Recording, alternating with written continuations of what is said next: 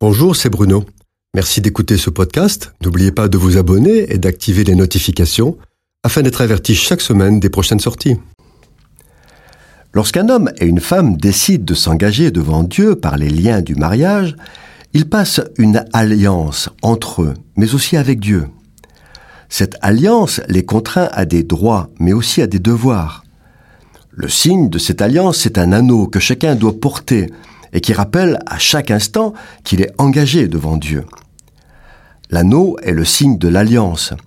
Celui qui, sans raison, ne porte pas l'anneau, n'est pas dans l'alliance.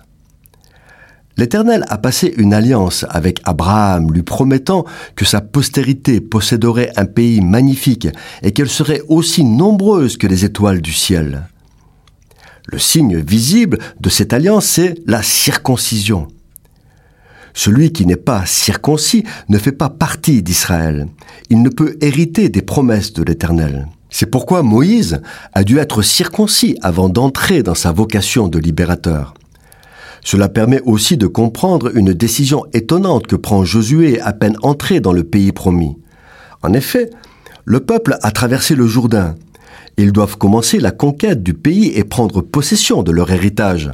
Mais avant de s'engager, Josué décide de faire un acte déterminant alors que cela ne semble pas être le meilleur moment pour le faire.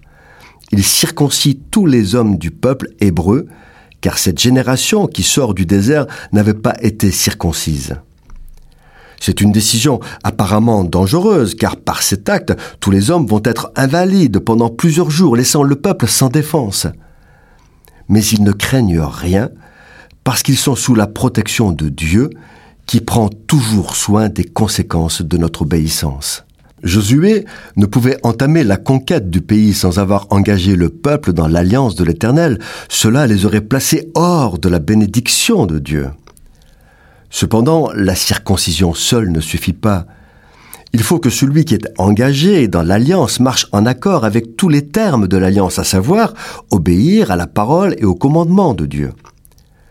L'alliance nouvelle en Jésus-Christ, alliance de paix et de salut, obéit aux mêmes critères de soumission que la première alliance.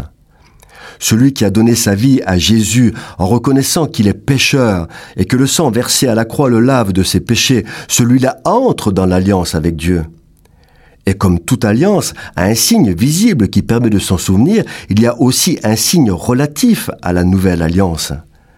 Bien sûr, il n'est pas question de circoncision comme celle pratiquée par Israël, mais la Bible parle de la circoncision du cœur.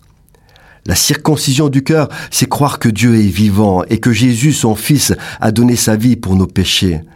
Mais c'est aussi obéir aux commandements de Jésus, tels que ceux qu'il décrit dans le Sermon sur la montagne dans l'évangile de Matthieu. La circoncision du cœur, c'est la mort à soi-même, la mort de la chair, du vieil homme égoïste et orgueilleux. La circoncision du cœur de l'enfant de Dieu se voit par sa manière de vivre, de parler, d'agir, et le monde doit le voir. Cette chronique a été produite par Bruno Oldani et Jacques Cudeville.